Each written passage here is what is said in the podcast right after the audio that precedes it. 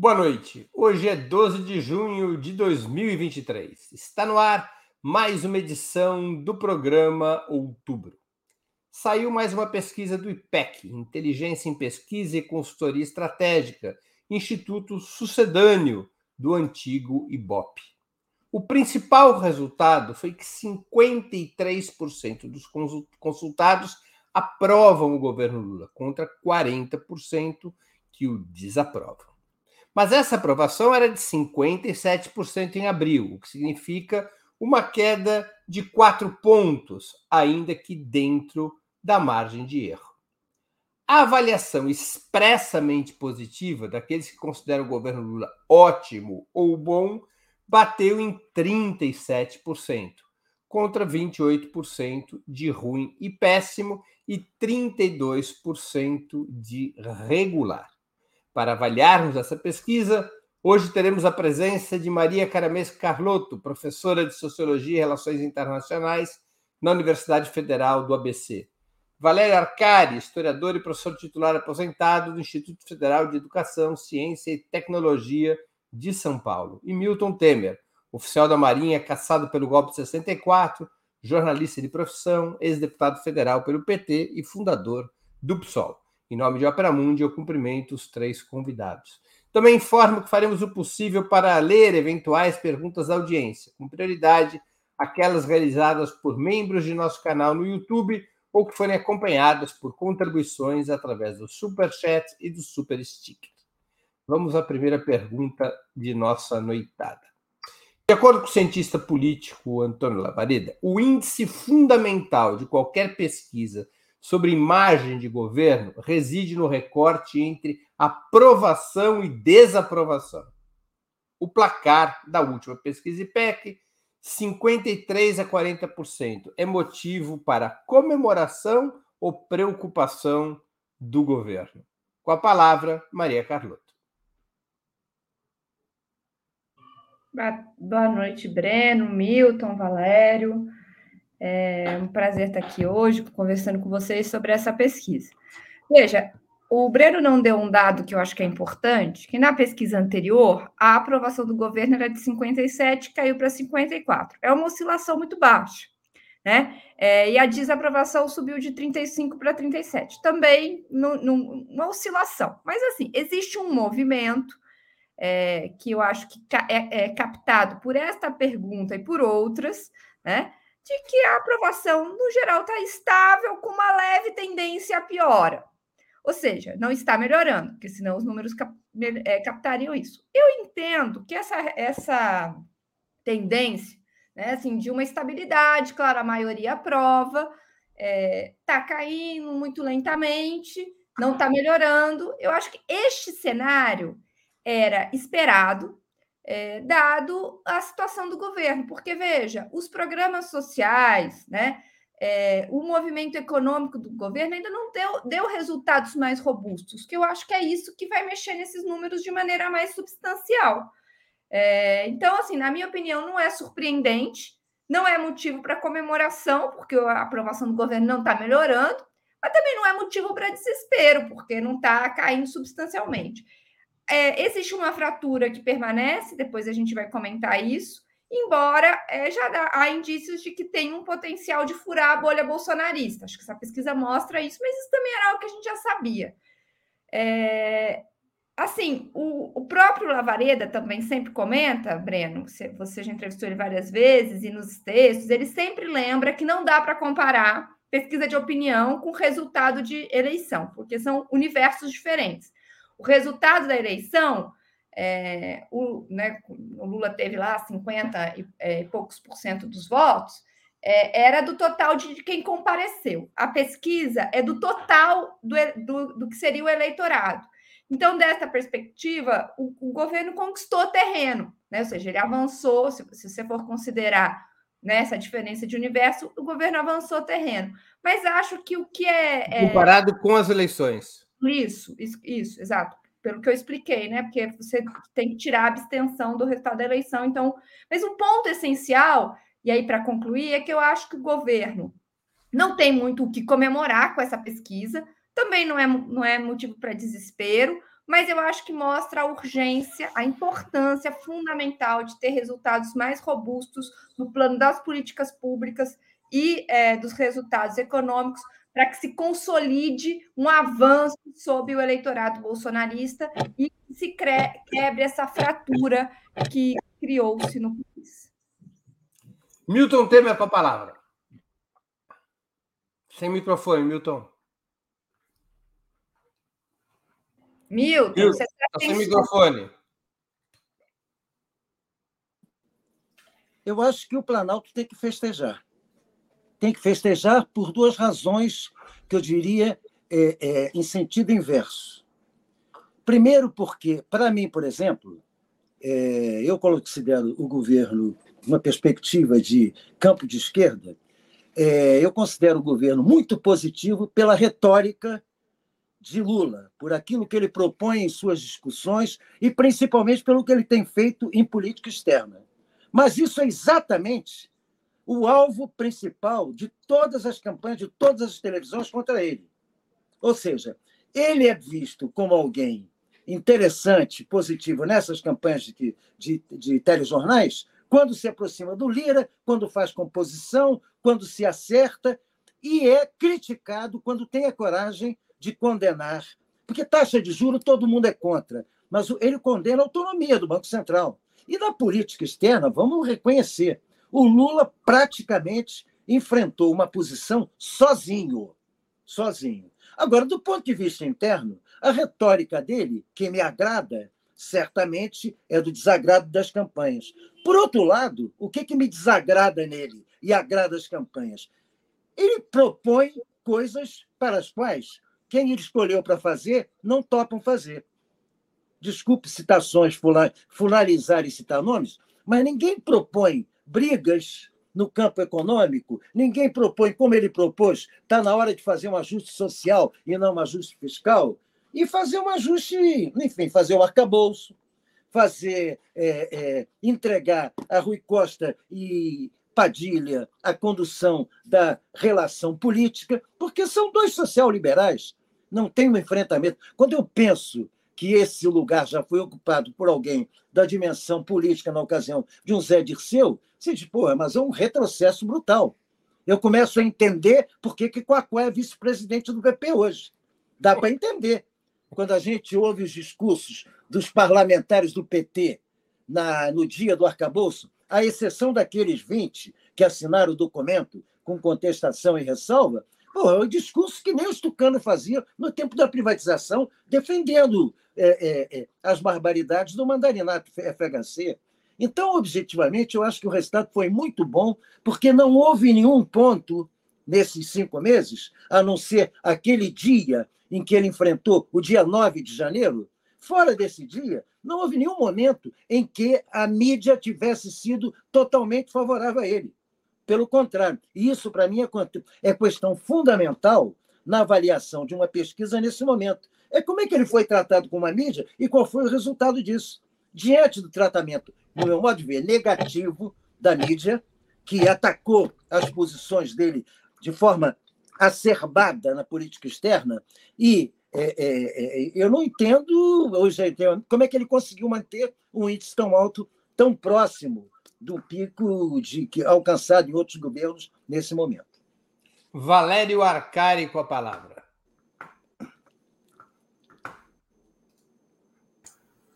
Bom, boa noite a todos. Boa noite, meu bom Milton, Maria Carlotto, caro Breno. É, três notas breves.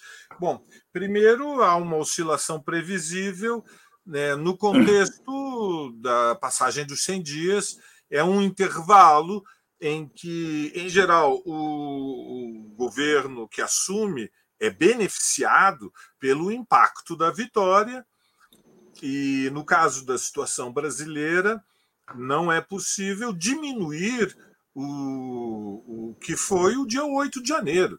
Ou seja, a, o elemento central, quando nós olhamos em perspectiva este início de ano, foi o 8 de janeiro. Nós assistimos a um ensaio golpista sem precedentes com a invasão dos palácios do Planalto. Então, nesse contexto, é uma oscilação previsível, não há nenhuma razão para haver maior preocupação, e, isso significa que, no fundamental, é, nós podemos identificar que o bolsonarismo, embora mantenha posições no país, está na defensiva, há uma, há uma reserva bolsonarista na apreciação do governo. Um em cada quatro brasileiros consideram o governo ruim ou péssimo. Portanto, nós estamos falando de 25% da população que é, mantém é, uma é, identidade política associada ao campo da extrema-direita. Não é uma novidade, está alinhado com todas as pesquisas do ano passado que confirmaram que a audiência da extrema-direita vai muito além da liderança messiânica do capitão, porque estamos falando de uma parcela muito importante da população. É, nós estamos falando de alguma coisa em torno de 40 milhões de pessoas adultas que se identifica com a ideia do Estado mínimo, privatizações, redução dos direitos, é, e, portanto, a ideia de que um, o, a saída para o Brasil deveria ser um governo autoritário. Ao mesmo tempo, quando nós lemos eh, a pesquisa, quando é perguntado se o governo Lula foi o desempenho foi melhor ou pior do que esperava, nós temos eh, uma, um dado que são 48% consideram que é pior do que esperava, mas com uma uma variável eh, que sai da média, que é que no Sul esse número atinge 63%, que consideram pior do que esperava. E, por último, evidentemente, este, este desempenho nas pesquisas é a expressão de uma situação econômica e social que se define fundamentalmente pela tendência ainda é, contínua de redução da pressão inflacionária, é, de uma redução lenta, mas também ininterrupta do desemprego, e, de alguma maneira, pelo alívio que um Bolsa Família ampliado trouxe é, desde que começou a sua distribuição. Então, eu diria, por enquanto, não há razões para maior é, insegurança política. Breno. Muito bem, vamos a mais uma pergunta. Embora 56% dos eleitores de Bolsonaro eh, na pesquisa IPEC considerem como ruim ou péssima a atual gestão, 8% a avaliam como ótima e boa, enquanto 33% a classificam como regular. 41%, somando regular, ótimo e bom, 41% dos eleitores de Bolsonaro teriam uma apreciação entre favorável e, flex, é, e flexível frente ao governo Lula. Teria começado o degelo de parte dos eleitores bolsonaristas em relação ao governo? Com a palavra, Milton Temer. Microfone, Milton. De, eu, de repente, não segui o ritual normal, porque nós estávamos conversando antes da, do programa começar, e, evidentemente, eu quero saudar Maria, é, Valério e Breno, meus amigos, meus camaradas, com quem eu tenho muito prazer de participar desse, dessa live aqui. Que, aliás, eu gostaria mais de ver o o Breno participando com a gente, né? mas ele é esperto, ele sai do fogo, joga, a batata quente na nossa mão e fica na posição de árbitro de longe. Mas tudo bem. Eu diria o seguinte: é, o que tá essa, isso corresponde ao que se presa quando, quando a pesquisa. O que é o bolsonarismo no Brasil? Eu acho que o Valério até já deu esse ponto. O bolsonarismo no Brasil é 28%. O bolsonarismo. A votação em Bolsonaro é diferente do bolsonarismo no Brasil.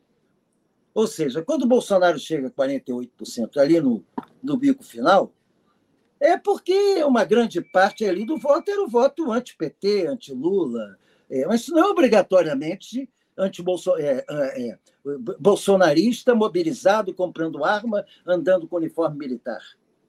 Eu acho que, evidentemente, esse pessoal, sim, pode estar agora no meio do caminho, até porque o Lula é muito esperto. É, é, eu não gosto de governo para todos. Na minha opinião, quando se quer governar para todo mundo, alguém está sendo traído objetivamente. Porque quando você governa no regime presidencialista, você tem lado. O único governo que não tem lado é o governo americano, onde democratas e republicanos dividem a subalternidade ao complexo industrial militar da mesma forma, até com prejuízo, às vezes, pro, é, com mais gravidade para os democratas. Porque é evidente que no Brasil tem que ter lado. Então, querer acertar com todo mundo é complicado. Eu acho que o Lula faz isso e acerta pegando uma parte do bom. Mas eu tenho a impressão que o Lula perdeu uma parte de quem votou nele porque queria mudanças radicais, tais como a revisão das contrarreformas. Não se tocou nisso. E vamos ter claro, não só o arcabouço. Aqui num debate com você eu disse, eu espero que na reforma tributária o arcabouço seja o um motivo para o Haddad entrar com o pé na porta e fazer o mínimo que se espera na questão do imposto de renda da pessoa física. Parece que eles nem vão tocar nisso. As isenções vão continuar e a preocupação é o imposto único. E eu tenho que ver Reginaldo Lopes, o coordenador da, do grupo que discutiu, porque não teve comissão especial para discutir a reforma tributária, fazendo um discurso igualzinho do Agnaldo do PP, pior ainda, porque ele diz: bom, nós, temos, nós vamos conversar com o plenário e com os empresários. Eu digo, um coordenador de reforma tributária que vem a público com a legenda do PT marcando a sua eleição e diz que vai conversar com os empresários e com o plenário, ele acabou a conversa com a chamada participação do povo trabalhador, dos movimentos sociais, enfim, da, daquele, daqueles que enfrentam essa injustiça tributária há décadas. Então, objetivamente, eu estou achando que, nesse quadro, uma parte, inclusive o que eu acho que pode não ter fortalecido o crescimento do, do Lula nessa coisa, é porque, ao lado da retórica dele, está havendo uma prática absolutamente conservadora. Manteve o café requentado melhorado das chamadas. É, é, que, como, como André Singer qualificou no livro sobre o lulismo, o chamado reformismo fraco para compensar um, um, um, pacto conservador de alta intensidade. Não é um pacto conservador de alta intensidade, digo de pronto. Mas eu acho que o Lula está querendo jogar dos dois lados. Vou ficar na história com o meu discurso, eu quis fazer isso, mas não consegui porque no Congresso não deixou. E bota para executar pessoas que não pensam isso que ele diz. Então, ele pode estar ganhando do lado do Bolsonaro e pode estar perdendo do laço do nosso lado, o que mostra a manutenção quase do mesmo, do mesmo é, percentual da própria eleição. Com a palavra, Valério Arcari.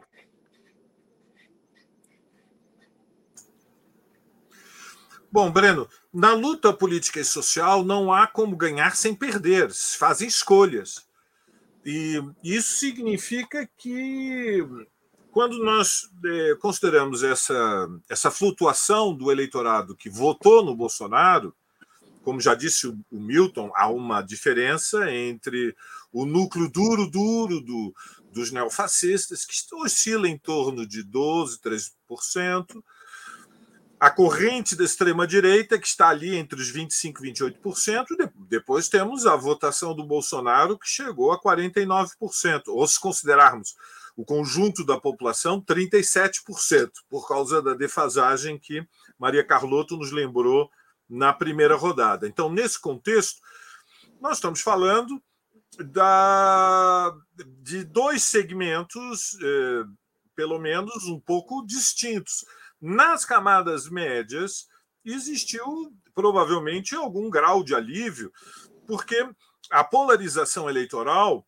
ela foi radicalizada, foi exacerbada, e existiam segmentos do eleitorado mais conservador preocupados, assustados com a ideia de que o Lula de 2023 fosse uma pessoa completamente diferente do Lula de 2003, depois da experiência da perseguição, da derrubada do governo Dilma, do, dos mais de 500 dias de cadeia, e que, portanto, o governo eh, liderado pelo PT, poderia iniciar um processo de transformações econômicas e sociais mais intenso. Havia medo do Brasil se transformar numa Venezuela. Eh, e há uma sensação de alívio, porque nestas camadas mais eh, intermediárias da sociedade, este imaginário do envenenamento ideológico da extrema-direita deixou raízes. Depois, passados os primeiros três, quatro meses, há uma sensação de alívio, porque Campos Neto está intocável, o governo negocia com o Lira, o arcabouço fiscal é aplaudido pelo Fundo Monetário Internacional, é, é reconhecido é, como um, um, programa fiscal responsável, até inteligente e hábil por parte é, da classe dominante, seus porta-vozes liberais mais importantes, todos reconheceram que se trata de uma de uma estratégia econômica que, no fundamental, orienta o objetivo central do capitalismo brasileiro, que é a, é conquista do superávit primário, a redução da proporção da dívida para garantir o sono tranquilo e uma vida intestinal saudável para os donos da riqueza do dinheiro.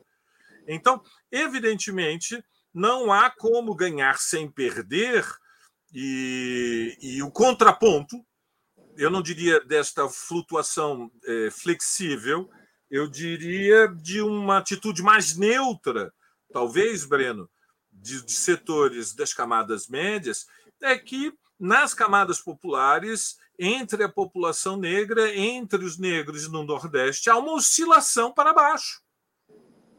E assim, nós temos é, o desenlace destes primeiros 100 dias. O governo ganha, oferece uma sensação de alívio para as camadas médias privilegiadas e uma sensação de, de desconforto, ou se quisermos, alguma desilusão nas camadas populares mais exploradas, que não percebem que no fundamental a sua vida vai melhorar.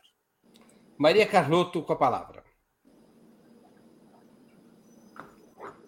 Então, vou dividir minha resposta em três partes. A primeira é que eu acho que o Milton falou uma coisa muito importante, que de fato o governo, nesses primeiros seis meses, foi muito atacado pela imprensa, sofreu uma enorme artilharia da extrema-direita nas redes sociais, que, a meu ver, não foi respondida à altura, né? Então, dessa perspectiva, o resultado, seja ele qual for, é positivo, porque o governo se sustenta. Por outro lado, né, é, foram seis meses em que o governo praticamente restaurou e conseguiu né, restaurar todos os programas sociais essenciais. O Bolsa Família deu aumento real de salário mínimo, embora tenha aí uma controvérsia em torno disso, do quanto foi real mesmo. Mas, enfim, né, cumpriu é, promessas essenciais de campanha né? A questão do meio ambiente, deu sinalizações nesse sentido. Então, eu acho que era também para o que o que eu quero dizer com, com essa informação é o seguinte: o que esse início né, de restauração é, tinha para oferecer estão nesses números, né? Ou seja, não é uma mudança, não, não vai ter uma mudança substancial da correlação de forças que advenha dessa restauração. Isso é o mínimo que a base do Lula esperava. Agora, para se avançar, é preciso mais. Agora, eu entendo que o, o que o Valério e o Milton disseram sobre um, uma decepção na própria base do Lula ou dos eleitores dele, os mais radicalizados, mas, por outro lado, que os dados mostram, quando a gente olha a prova e desaprova sobre, sobre algumas variáveis essenciais, como gênero, é, raça, região e e é, renda, a clivagem essencial entre o bolsonarismo e o, e o petismo, a esquerda e a direita, permanece. Né? Então, pra, assim, entre pretos e pardos, ou seja, entre a população negra, a aprovação do governo vai assim, a 61%. Né? Os brancos só 46%, abaixo da média. Né? Entre o, no Nordeste é 75%, no Sul é 30%. Né? É, entre quem ganha até um salário mínimo é 70% de aprovação, 69%. Entre quem vai diminuindo, né? Quanto mais se sobe na escala de renda, acima de cinco salários mínimos, só 42% aprovam o governo. Entre evangélicos é 39%. entre é, católicos é 64. O que, que eu estou querendo dizer com isso? As clivagens essenciais ainda são absolutamente determinantes, e o bolsonarismo, que são os brancos, ricos, os homens né, do sul-sudeste, eu acho que ainda continua muito homogêneo, assim, muito blocado contra o governo. Esse é o núcleo duro do bolsonarismo. O Lula consegue avançar nas franjas disso, né? ou seja, naqueles eleitores é, que não são exatamente a base, o núcleo duro do bolsonarismo. As clivagens essenciais permanecem. E eu acho que é para essa, essa é a base que o Lula não pode perder. Muito bem, vamos a mais uma pergunta. No sentido contrário da flexibilização, da possível flexibilização de parte do eleitorado de Bolsonaro, o governo Lula perdeu apoios na sua própria base eleitoral.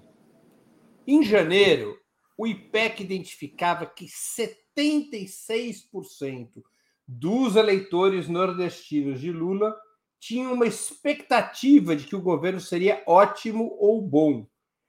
E a avaliação de ótimo ou bom caiu para 45% na atual pesquisa. Estou aqui me referindo apenas aos eleitores de Lula em outubro, e não ao total dos eleitores. Caiu, portanto, no Nordeste de 76% para 45%.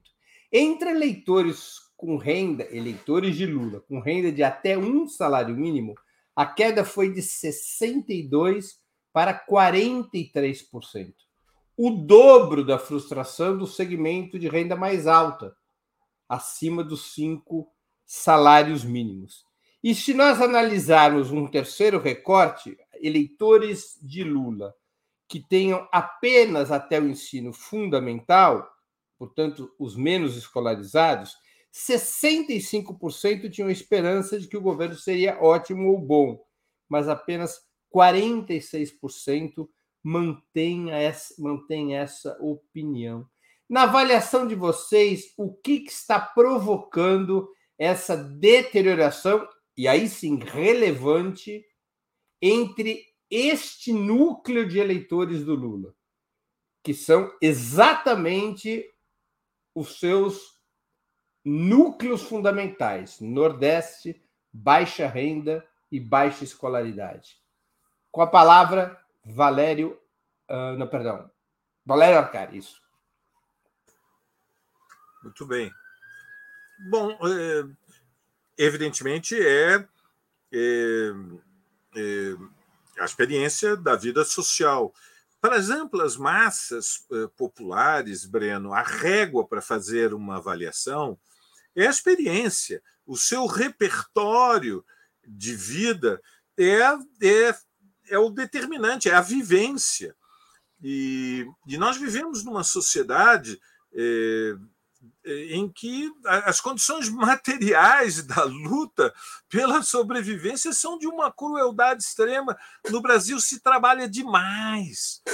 Mesmo comparado com os nossos eh, países vizinhos, nem sequer podemos comparar com os padrões de vida eh, dos países centrais, dos países imperialistas, dos Estados Unidos, da Europa Ocidental, mesmo se considerarmos a Europa do Mediterrâneo, Portugal, Espanha, sul da Itália, Grécia, as condições de sobrevivência no Brasil são terríveis. E não me refiro somente ao Nordeste, onde há, em inúmeros estados, padrões de, de de, de, sobrevivência que são muito próximos das condições da África sub subsaariana. Quando nós pensamos na periferia das grandes cidades, Salvador, eh, Brasília, Belo Horizonte, São Paulo, Rio, Porto Alegre, nas periferias das grandes cidades, nós temos uma classe trabalhadora com contratos e uma parcela sem contratos que trabalha sobre jornadas de trabalho, jornadas muito longas, com salários muito baixos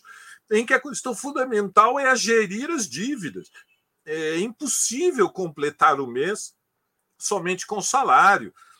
É, eu fico chocado, por exemplo, quando foi anunciado o programa Desenrola, que tem como uma dos seus critérios fazer uma campanha nacional de educação financeira do povo. Eu queria ver estes economistas sobreviverem um mês com até dois salários mínimos. Não quero ser cruel, não com até um salário mínimo, com até dois salários mínimos. Qual é a educação financeira que permite não se endividar uma família?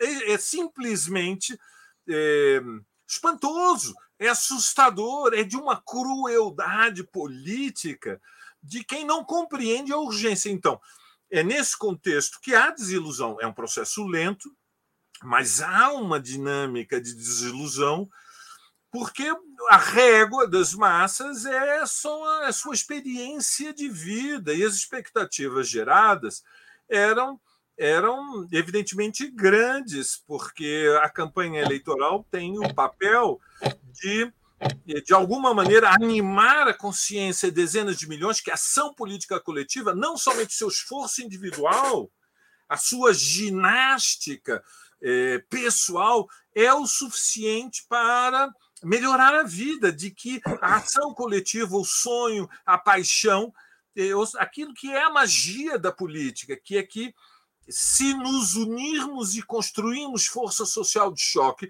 é possível mudar a vida, por, mas, evidentemente, para que muitos ganhem, alguns têm que perder.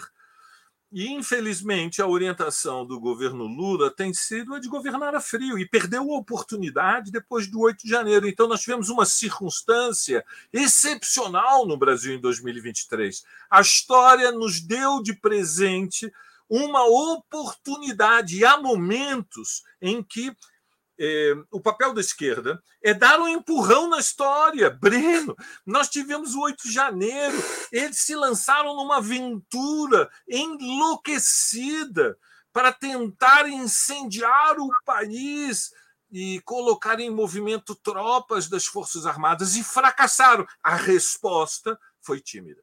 Ou seja, o governo não chamou a um ato sequer nacional contra os golpistas. Para fazer o ato em São Paulo, que juntou 50 mil, foi preciso a, a povo sem medo dar o soco na mesa e dizer: amanhã nós vamos às ruas em São Paulo contra os fascistas, contra o golpe. Então, eh, eu creio, Breno, que o, o, o, os números da pesquisa não, não são surpreendentes é natural que haja uma certa desilusão, porque o que prevaleceu nesses 100 dias, ainda que tenham ocorrido medidas progressivas, para a experiência da vida das massas é inércia. E, portanto, uma parte do povo está se perguntando: quem governa, o Lula ou o Lira? Ou Lira? Quem é que governa no Brasil? O Lula ou o Lira? Breno. Maria Carlotto com a palavra. Não, eu, no geral, concordo com tudo que o Valério disse, mas eu queria é, dizer o seguinte: quando você olha aprovação e desaprovação, que é o dado essencial de como está sendo avaliado o governo, a avaliação do governo no Nordeste, avaliação positiva, a aprovação no Nordeste é de 75%. Este é o dado. O que o Breno se referiu né? É a expectativa de como será o governo. E essa expectativa que caiu. Eu acho que isso está ligado à parte final da. Acho que é, no geral o que o Valério falou, mas essa acho que o que as pessoas tomaram consciência, e até o Lula tem dito isso, é que fazer o que o Lula precisa fazer é muito difícil. O Lula tem muitos obstáculos. Né? Tem o Lira, tem o Campos Neto no meio do caminho. Vamos lembrar da pesquisa Datafolha. 79% concorda com que o Lula enfrente o Lira na questão dos juros. É, tem a imprensa. Eu acho que a gente é, é, não pode cair no erro. Veja, nós estamos falando da base lulista no Nordeste, não é isso? De quem votou no Lula. Então, nós estamos falando de um, de um público né, que, tem, que tem consciência dos obstáculos que o Lula enfrenta. E é por isso que a expectativa em relação ao governo cai sem que a aprovação do governo caia. É isso que explica. Então, não acho. Né? Por que, que eu estou dizendo tudo isso? Porque existe, e aí é, eu, eu tenho, acho que o Valério não, não é, tem razão quando ele, ele diz que o enfrentamento não foi à altura. Eu acho que é, e o Lula tenta fazer isso, mas o Lula ainda não tem assim uma campanha de comunicação e um movimento do conjunto de governo que aponte nessa direção de politizar os conflitos. Aonde estão os obstáculos? Certo? Ah, o Lira, claro, o, ele não vai para o enfrentamento direto, ele com o Lira, embora ele até tenha feito isso em alguns discursos, né? Vou mostrar. Mas, assim, eu acho que tem um, um, uma questão de, de, de, quem são os nossos obstáculos, quem são os nossos é, adversários, aonde precisa ter um enfrentamento maior, por que, que precisa ter gente na rua. Então, o que eu sinto é, é a queda dessa, dessa expectativa positiva tem a ver com uma consciência dos obstáculos e uma consciência das deficiências do governo para enfrentar esses obstáculos. Né? Então, eu tenho a sensação né, que as pessoas falam: bom, o Lula está fazendo o que pode, por isso que a aprovação dele é tão alta na base social dele. 69% entre quem ganha até um salário mínimo, né? Mas, ao mesmo tempo, precisa é, assim, politizar essas relações e tensionar, isso que o Valério chamou de governar quente, tensionar para que a sua base social se ponha em movimento e faça essa mágica da política.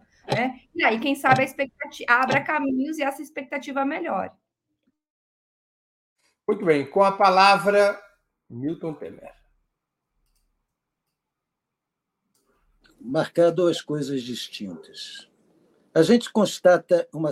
Para estar nos 53%, a gente constatando aquilo que se perdeu no próprio campo, é, que se ganhou no campo oposto, junto aos eleitores de Bolsonaro, existe uma quase correspondência naquilo que foi perdido no nosso campo. Então, eu acho que existe coerência no que está acontecendo. Pesquisa tem alguma coisa a ver, porque a mídia que ataca Lula, ataca Lula naquilo que me agrada. Mas é a mídia apoia Lula naquilo que agrada aos bolsonaristas. A mídia acata Lula no comportamento de que faz Haddad, segundo nota colocada no jornal o Globo no domingo, virar quindim da Faria Lima. Faria Lima está encantada com Haddad pela competência que ele teve e que teria faltado a Dilma de fazer o jogo da direita com o apoio da esquerda. No ajuste fiscal e agora, o que tudo indica, também na chamar de reforma tributária um arreglo, um arreglo de composição, de juntar uma série de impostos indiretos e só tratar da área de consumo e chamar isso de reforma tributária é brincar com o bom senso de quem vem lutando por reforma tributária dentro da linha do PT há anos, há décadas. Então, objetivamente, eu acho que tem lógica no que está acontecendo. A verdade é que o discurso de Lula é uma coisa. A prática do governo de Lula ela vale em alguns, em alguns pedaços, em outros não. Na, e a questão da economia política, para mim, é essencial na definição de um governo, de um poder. Ele não se marca pela política comportamental, ele não se marca pela inclusão, pelo apoio ao empreendimento. Isso tudo é julgar o jogo que o capitalismo quer julgar. O que marca é uma afirmação em economia política. Agora, quanto à mobilização, eu, eu concordo, é, é, mas não é nós que temos que fazer a comunização. Ali do lado da gente, num quadro muito mais conflituoso que o brasileiro, que é o quadro da Colômbia, não esqueçamos que a Colômbia, o, o, o, o Petro herdou uma colônia, um Porto Rico na América do Sul, com militar americano dentro do continente, com uma direita ultra-organizada, com uma direita organizada e com o apoio de uma parte fundamental do narcotráfico, que é poupado, que é o, o cartel de Cali. Isso está no esquema do, do, do Uribe, eu ia dizer do uberismo, do Uribe, está no esquema do Uribe há algum tempo, consagrado lá. Então, objetivamente, o que faz o, o, o Pedro? Ele não vacilou. Ah, é? Quer dizer que esse Congresso não topa a defesa da saúde pública, como eu propus para ir para a saúde privada. Então, vou capar os ministros dessa base do Congresso. O Lula está conversando. Ou seja, é, chega a ser ridículo o contraponto entre a realidade do executivo e a, o que seria a base social, do, a base política do executivo dentro do Congresso. Tem um exemplo do lado. Agora, quem que fez o, o, o Petro? E eu vou encerrar. Petro foi para a rua ele convocar ele foi correr o país convocar o povo para a rua. É a pressão de fora para dentro, de baixo para cima. Antes de continuarmos, eu queria pedir a contribuição financeira de nossa audiência para a Opera Mundi. Há seis formas de fazê-lo. A primeira é a assinatura solidária em nosso site, operamundi.com.br barra apoio. A segunda é se tornando membro pagante em nosso canal no YouTube. A terceira e a quarta contribuindo agora mesmo com o Super Chat ou Super Sticker. A quinta através da ferramenta Valeu, valeu demais quando assistirem aos nossos programas gravados. E a sexta através do Pix. Nossa chave no Pix é apoia.operamundi.com.br. Eu vou repetir. Nossa chave no Pix é apoia.operamundi.com.br. Contribua.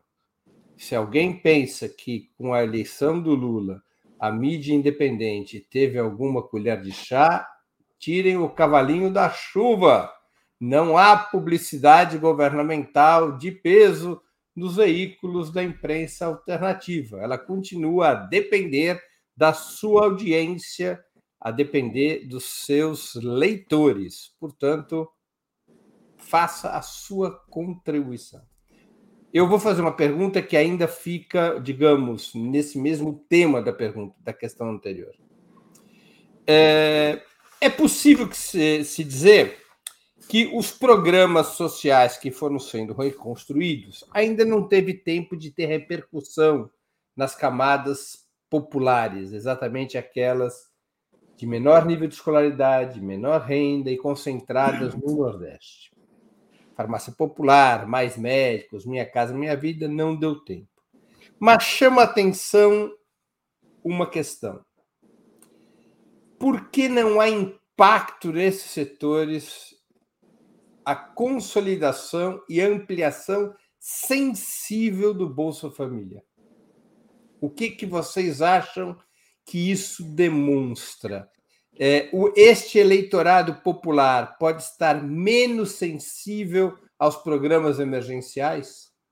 Com a palavra, Maria Carlotto.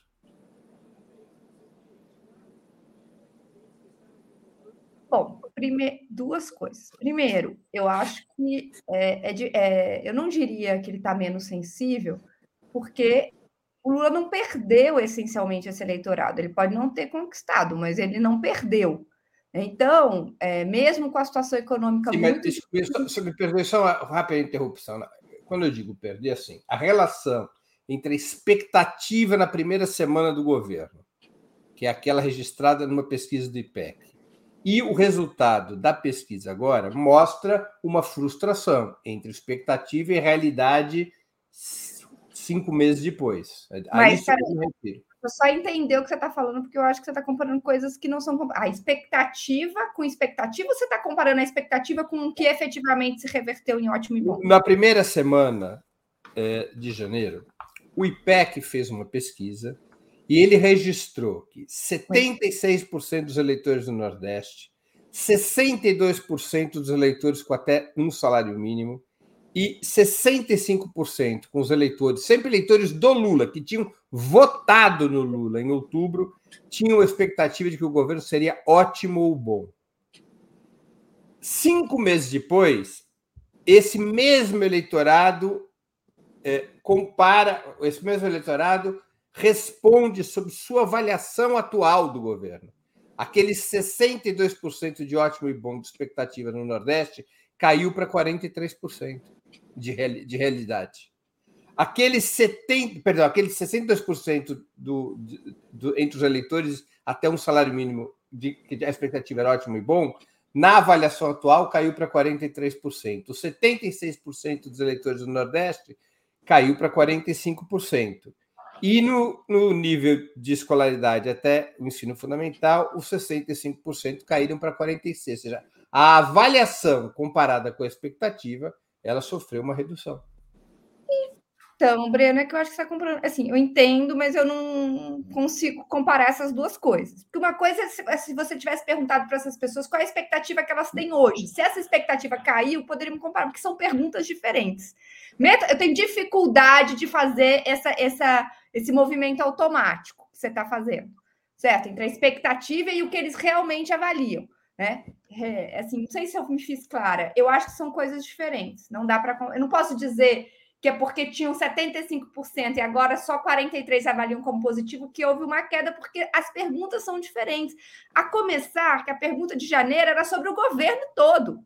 E a resposta agora é o que foi feito até o momento. Eu tenho dificuldade de fazer essa comparação, mas em todo caso, O que eu acho, é, é, foi o que eu disse na minha primeira pergunta. O que a restauração dos programas sociais podia entregar, já entregou.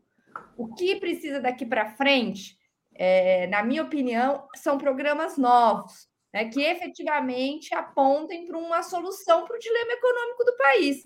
Né? Então, assim, o que, que o governo Lula vai entregar na economia para frente? Né? Reindustrialização, geração de mais empregos. Então, eu acho que o que, é, essa, o que essa pesquisa né, do IPEC me mostra é que o, o que foi feito até agora, né, o, que já, o que foi entregue em termos de restauração né, do que tinha, da Bolsa Família, mas to, embora o Mais Médicos de Farmácia Popular não tenha dado impacto ainda, mas ainda é nessa chave da restauração. O que vai ter impactos positivos é, mesmo são, são é, programas novos, é uma solução para o dilema econômico, é, baixar juros, é o país voltar a crescer, e, e, parece que os indicadores são positivos nesse sentido. Então, o governo Lula tem tudo para é, caminhar bem. Agora, eu realmente tenho dificuldade de comparar expectativa com avaliação real, porque eu acho que são coisas diferentes, né? Muito bem. Com a palavra, Milton Temer. Bom, a minha, a minha sensação. Peraí, bom, agora o tempo está correto. Eu só agora notei que tem um reloginho. A minha sensação é a seguinte: café requentado é o que parece que caiu na, no, no imaginário dessas pessoas daquilo que foi um café em primeira mão quando lançado no primeiro mandato de Lula e que o próprio Bolsonaro fez a primeira requentada. O, café, o que Lula propõe agora, ele manteve o que Bolsonaro criminosamente fez no segundo semestre do ano passado, com a tal, com os 600 reais que assumiu para ele na campanha, isso na cabeça do, do, do, de quem tem interesse direto, eu sei, muito bom, manteve, mas não melhorou. Isso não é uma novidade que faça saltar. Isso mantém. Pode estar aí uma parte do, dos setores mais populares que saíram fora, pode estar nisso. Esse café não é novo. Esse café tem um gosto de requentado do requentado. Então, objetivamente, eu, eu, eu ou o, o Lula vai para um fato concreto, e ele tem três anos de governo pela frente, mais seis meses, pelo menos, ou vai para um fato concreto de transformação do quadro da economia política nesse país, realmente fazendo pagar, aliás, o prometido, o ajuste social no lugar do ajuste fiscal, fazer com que concretamente se jogue pesado numa reforma tributária pelo qual a receita aumenta, não é porque fique com compensações, mas porque passa a cobrar de quem está se beneficiando do privilégio das isenções, que está se beneficiando de uma escala que é mais desonesta que a escala da ditadura, é mais injusta. O, que nós temos hoje, uma escala da reforma da, da, da do, do tributo da pessoa física, taxado pelo governo Fernando Henrique Cardoso, que conseguiu piorar e muito aquilo que foi herdado da ditadura. A ditadura tinha uma, uma escala de tratamento do imposto de renda de pessoa física melhor que do, do, do, do que o do Fernando Henrique, o que ele fez. E o que o Lula, durante todo esse período, não tocou nessa injustiça. Manteve a injustiça do Fernando Henrique. É aí que ele tem que mexer para realmente aumentar e ampliar a sua base no setor popular e aumentar a sua base em pessoas que pensam como eu, se é que elas têm que ser levadas em conta na avaliação de um governo atualmente. E vou deixar 27 segundos de presente para o meu amigo Valério. Valério Arcari com a palavra. Essa foi boa, meu bom Milton. Melhor ainda foi a pergunta daquele que nos acompanha e está inquieto, eh, eh, desafiando o Lula, o, desafiando o Breno a responder se ele é ou não trotskista. Ah! Trotskista. Isso me Bom, faz lembrar aquele debate sobre o livro do, do Padura e a tua intervenção depois da apresentação dele. Sim, episódio incrível, espantoso. Bom, a primeira coisa que eu acho que é importante dizer é que as massas populares, a psicologia social das massas populares, elas são muito pacientes. Ou seja, a esquerda o governo Lula, que se apoia nos principais movimentos sociais, tem um tempo histórico para desenvolver uma estratégia de governo, mas esse tempo ele não é indefinido. Ou seja, a imensa paciência das massas tem limites e isso significa que a estratégia do governo ela tem que compreender uh, o sentido do tempo na luta política. Um governo pode e deve ter um papel educador da consciência de dezenas e dezenas de milhões de pessoas, como foi relatado há pouco pelo Milton, citando a experiência da Colômbia. Ou seja, o governo em si é um instrumento de educação, organização e mobilização popular quando ele eh, está disposto a fazer reformas estruturais que eh, tenham impacto naquilo que, na linguagem marxista, nós chamamos a relação social de forças. Por exemplo, nós estamos agora diante do desafio, aparentemente dentro de um mês, da, da votação da reforma tributária, que aparentemente vai ser simplesmente um rearranjo das formas de cobrança do imposto sobre o consumo, sem nenhuma iniciativa. Foi incluído o IPVA sobre jatos e barcos. Não te ouvi. Foi incluído o IPVA sobre jatos e barcos. Bom, IPVA sobre jatos e barcos é uma medida progressiva, mas é essencialmente uma reformulação das regras da cobrança e redistribuição dos impostos sobre o consumo, que no Brasil tem um peso desproporcional. Cito esse exemplo porque uma das questões centrais no Brasil é o problema fiscal que o Milton referiu, ou seja, os donos da grande riqueza do grande patrimônio não são taxados, são poupados, e há um peso desproporcional da carga fiscal sobre os setores médios. É insano no Brasil que professores e professoras metalúrgicas e petroleiras paguem 27,5% de alíquota de imposto sobre os seus salários, que ficam retidos na fonte, enquanto os realmente muito ricos eh, alegremente estão isentos. Então, eh, eu diria que o papel educador e mobilização, o exemplo eh, da, do Petro são importantes. E é possível mobilizar. A parada gay de ontem colocou em movimento massas imensas nas ruas de São Paulo num ato antibolsonarista. Está convocado para o próximo domingo, também aqui na capital, na Paulista, um ato contra o, o marco temporal.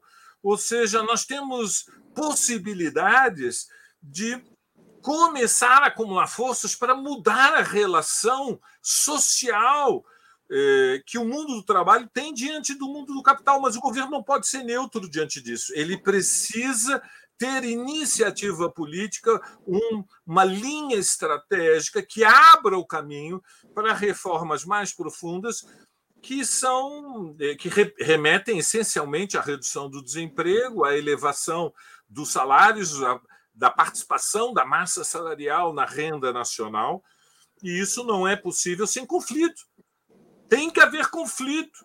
E, portanto, a nossa inércia favorece a preservação do privilégio e desespera, é uma questão de tempo, é, a paciência das amplas massas. Vamos à última pergunta, que tem direto ou indiretamente a ver com o tema da pesquisa. Qual a avaliação que vocês fazem de uma das áreas mais criticadas do governo, que é exatamente a da comunicação?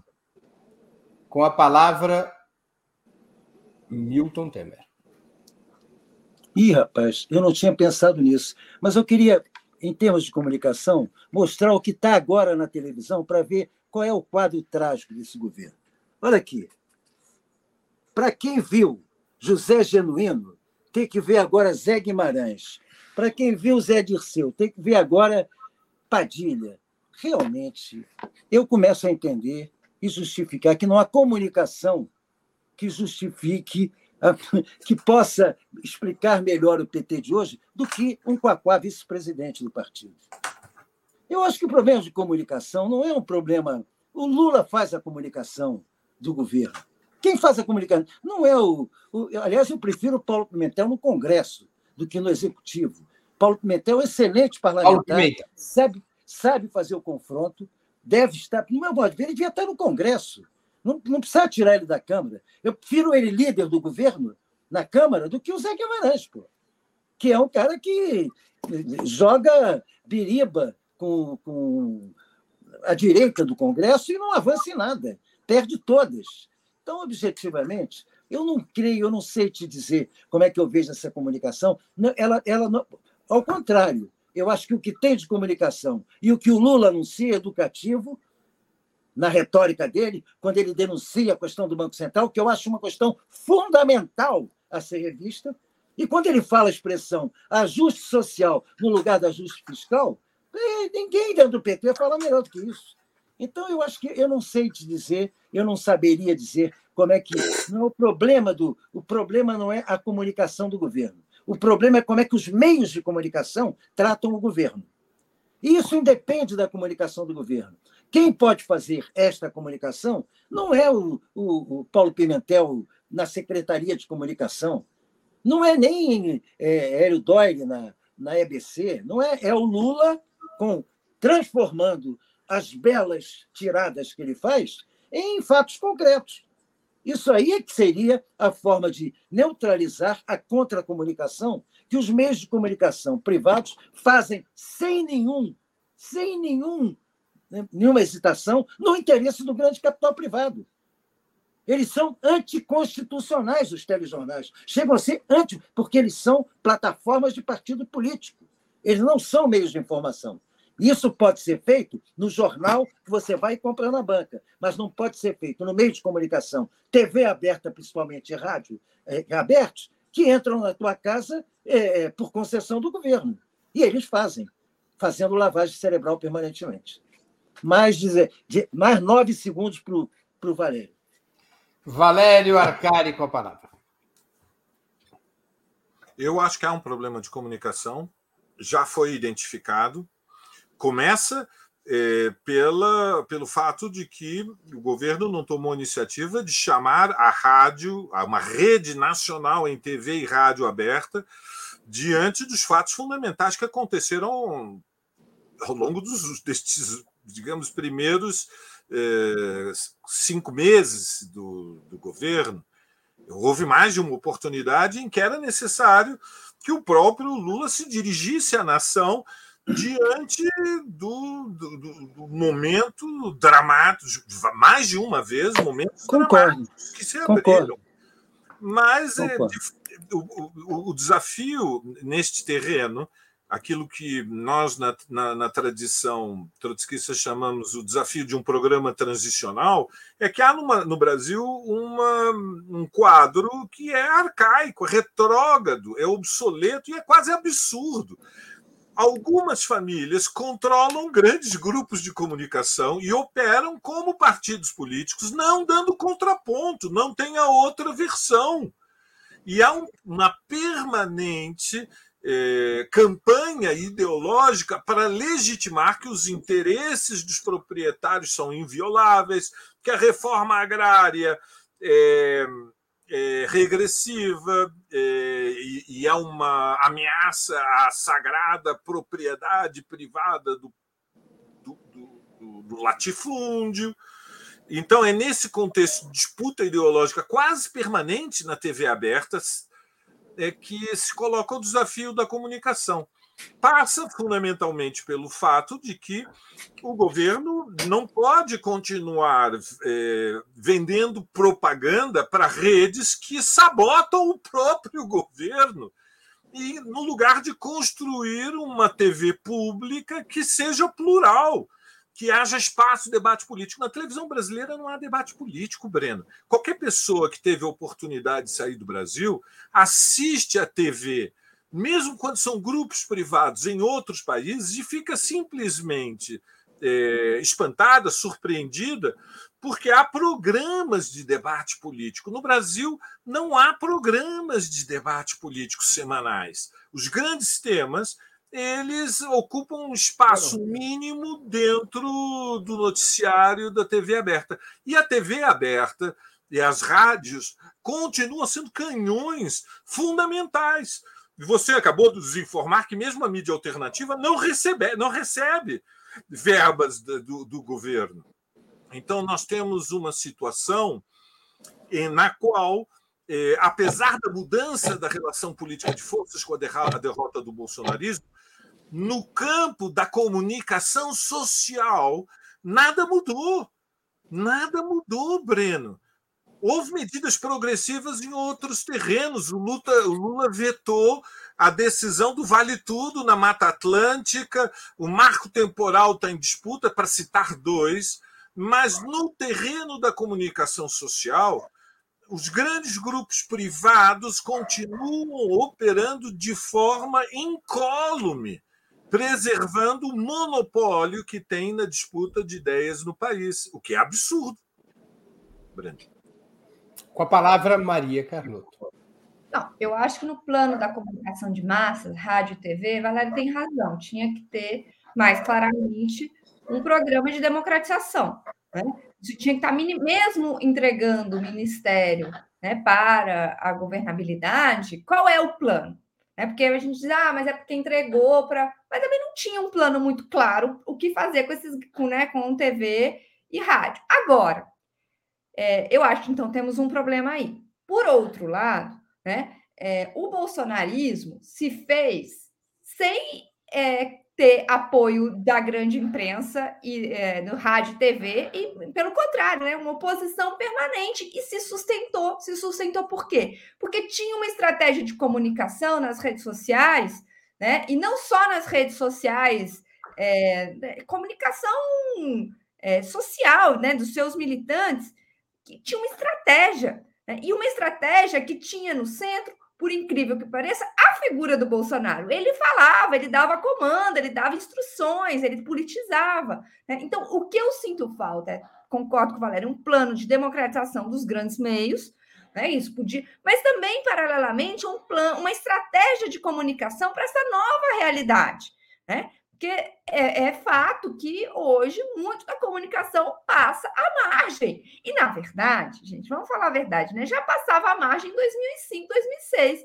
Porque com toda a campanha contra o Lula pós-mensalão, o Lula se reelegeu em 2006. Por quê? Porque passou ao largo do que diziam, é, do que a grande imprensa é, é, falou e deixou de falar. Então, tem que ter um plano de comunicação é, e aí não, não é só técnica, né? é uma estratégia de governo que tenha, na, a partir do Lula, um plano de politização, de engajamento, de mobilização, para que, as pessoas se sintam parte do processo de comunicação. Né? Mas isso pressupõe o Lula orientar. Por exemplo, né, já se fala, falou aqui, e eu acho que é, um, é, é, é bastante evidente, que no dia 8 de janeiro ele tinha que ter ah, feito uma rede, ele não podia ter dado uma coletiva do jeito que ele deu, ele tinha que ter aberto uma rede de, de, de rádio e TV e dado é, orientações mais claras na votação do marco, da, do marco temporal. Qual é a posição do governo? Então, tem uma série de temas que o, que o Lula precisa falar, precisa orientar, né? Dar, é, quando eu digo orientar, é, é, é, é posicionar a sua base, né? Para que ela se comunique de maneira espontânea, porém organizada, nas redes sociais. Isso foi fundamental na campanha, principalmente no segundo turno. Tinha instrução, o tema é esse e a, a, assim que se deve tratar. E agora parece que essa, essa comunicação, é, essa, essa, estratégia de comunicação tendo o Lula à frente, está um pouco manca. Muito bem. Chegamos a. Opa, como? Um pouco falha. Muito bem. Chegamos assim ao final de mais uma edição do programa Outubro, que é apresentado ao vivo de segundas às sextas-feiras, sempre às 19 horas. Conversei hoje com Maria Carlotto, Valéria Arcari e Milton Temer. Muito obrigado aos convidados e audiência. Boa noite e boa sorte a todos e a todas. E as ruas no próximo domingo. Paulista, não ao marco temporal. Se o Lula não convoca, o Valério convoca aí, ó. Palmeiras Oxalá, tá Oxalá, tem a mesma, Oxalá tem a mesma capacidade convocatória. Tá ruim, hein? Aí é difícil. Se fosse corintiano, tinha mais chance.